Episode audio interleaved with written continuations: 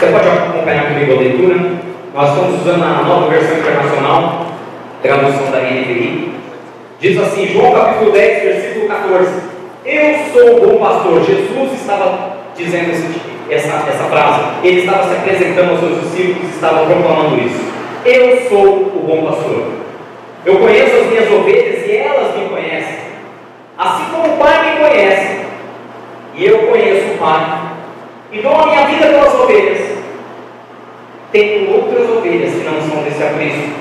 É necessário que eu as conduza também, e elas ouvirão a minha voz, e haverá um só rebanho e um só pastor.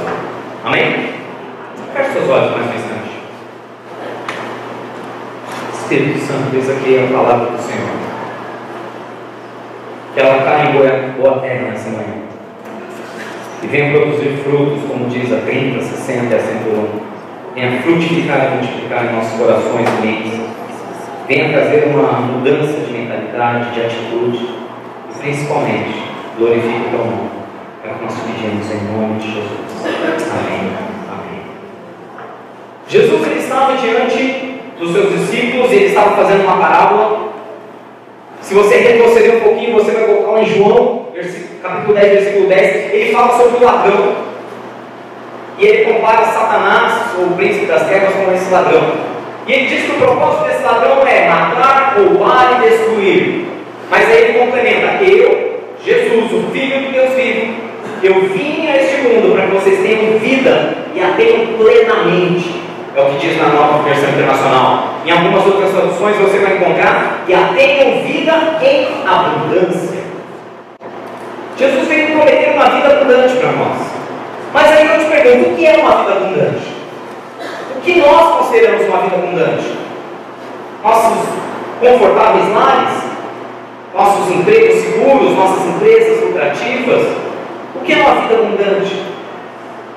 Se nós não temos sequer o respeito, a admiração dos filhos, se nós não temos sequer o respeito, a admiração do cônjuge,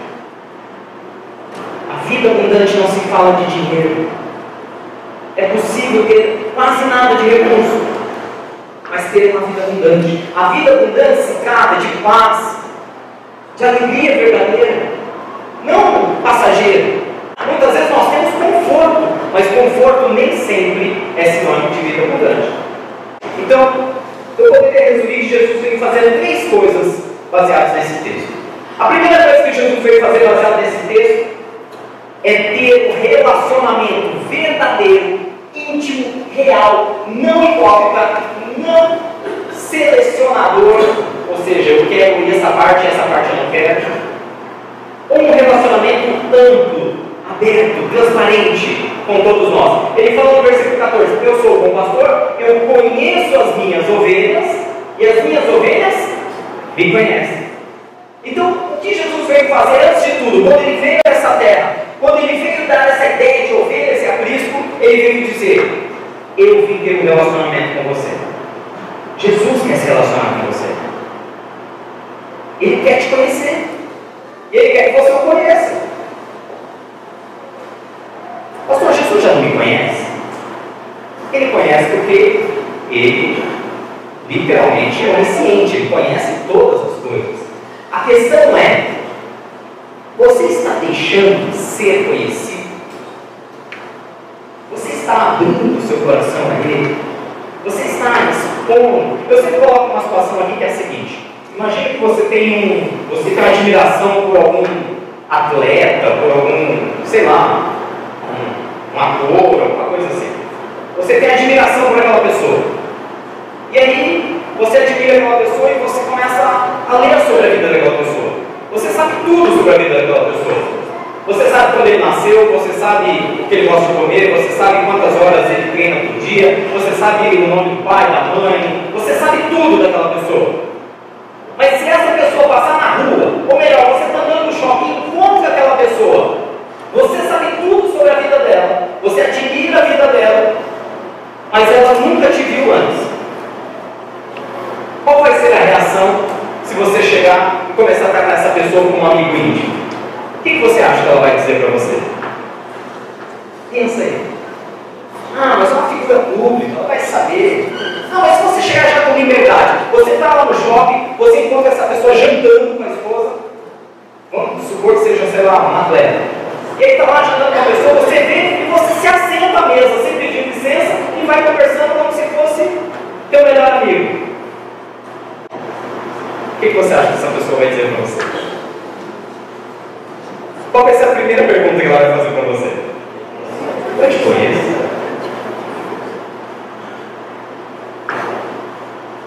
Meus queridos, muitos de nós, muitos de nós, eu falo incluindo, começando por mim, passamos anos estudando sobre quem é Deus, quem é Jesus, quem é o Espírito Santo.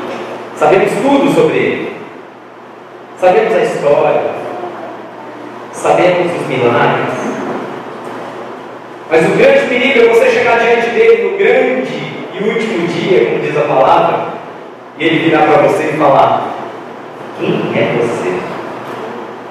Mas Jesus, eu sei tudo sobre o Senhor. Eu li tudo a seu respeito, mas nós nunca tivemos um relacionamento. Nós nunca tivemos uma intimidade. Eu sei você é. Vocês estão me entendendo, amém? Amém?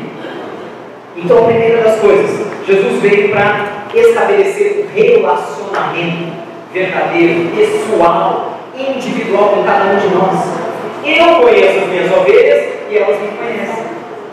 Esse é o ponto fundamental. O segundo ponto importante é que ele diz lá no versículo, justamente no versículo 15: Assim como o Pai me conhece, eu conheço o Pai, eu, Jesus, dou a minha vida pelas ovelhas. O que é dar a vida pelas ovelhas? Dar a vida pelas ovelhas, literalmente, ele está usando a alegoria de um pastor que cuida de um rebanho de ovelhas. Quando vem o lobo tentando devorá-las, esse pastor luta contra os lobos, arriscando a sua própria vida a ponto de proteger as ovelhas. O que isso quer dizer na prática? Isso quer dizer na prática, meu irmão? Isso quer dizer na prática que as nossas dores, nossos problemas, sejam eles conjugais, financeiros, emocionais, físicos, todas essas dores, Jesus está disposto a carregar cada uma delas por nós. Ele veio para entregar a vida dele, e ele já o fez, para que nós tivéssemos paz, para que nós tivéssemos liberdade, para que nós pudéssemos ter saúde, para que nós pudéssemos ter prosperidade. Ele veio estabelecer primeiro uma relação de intimidade, e agora que nós somos íntimos, Ele está a ponto de entregar a sua vida diariamente em favor das nossas vidas. Você consegue compreender isso? É diário, é aqui. Muita gente, por não estudar a teologia da salvação, confunde as coisas e acha que quando Jesus veio dar a vida, é apenas para que você tenha a vida eterna. Mas Jesus está dizendo de agora, neste lugar, nesse exato momento, eu estou disposto no convívio diário, no pastoreio diário, a entregar a minha vida por vocês, para que vocês não sofram, para que vocês não tenham mais dores. A Bíblia também diz que nesse mundo não adianta, não vai ser mar de rosas, nós não teremos sossego. Todos que estão debaixo dos céus estão sobre essa terra terão dias bons e dias maus. Eclesiastes 3 fala sobre isso. Há tempo para todas as coisas: tempo de chorar, tempo de sorrir, tempo de sofrer, tempo de crescer, de plantar, de derrubar.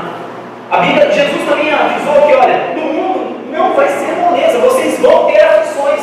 Não é porque sou cristão que eu não tenho problema. Não é porque eu sou cristão que eu não fico enfermo. Não é porque eu sou cristão que eu tenho que ser milionário.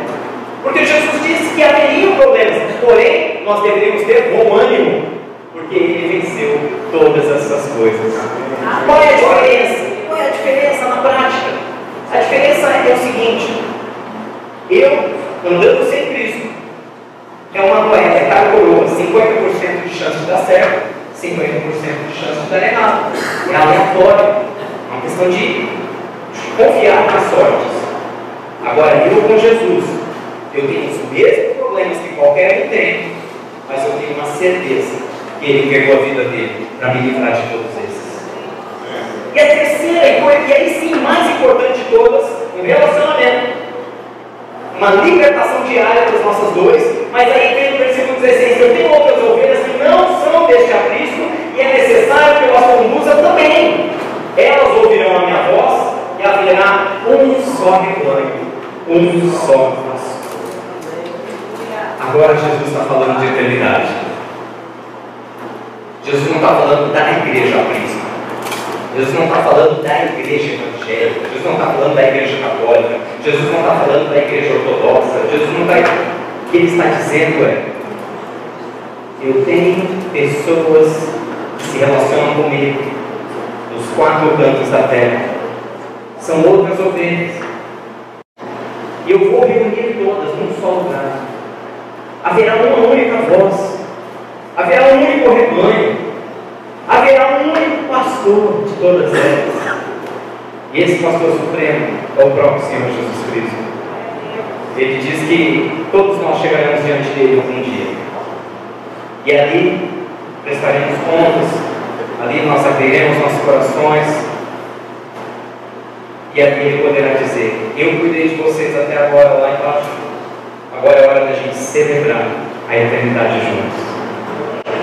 O que nós estamos fazendo hoje aqui através dessa festa é uma pequena celebração do cuidado de Jesus nesses cinco anos. Ou seja, Jesus como libertador das nossas dores diariamente, o item 2 que diz. E nós estamos celebrando aqui também Jesus como amigo íntimo, com o qual nós temos nos relacionado de maneira intensa nesses últimos cinco anos aqui nessa igreja. Mas existe uma celebração, meu irmão, que ainda não dá para fazer. É só quando chegar o grande e último dia. Quando nós vamos celebrar todos juntos aquilo que Ele veio fazer, que Ele veio nos salvar e nos levar para junto dele na eternidade. Então se lembre, o que Jesus veio fazer com as ovelhas do Alto, ter um relacionamento nos salvar e nos libertar diariamente das nossas aflições, das nossas dores, mas principalmente nos conduzir à eternidade junto dele, onde não haverá mais choro, não haverá mais lágrimas, não haverá mais dor, apenas a glória de Deus. Amém?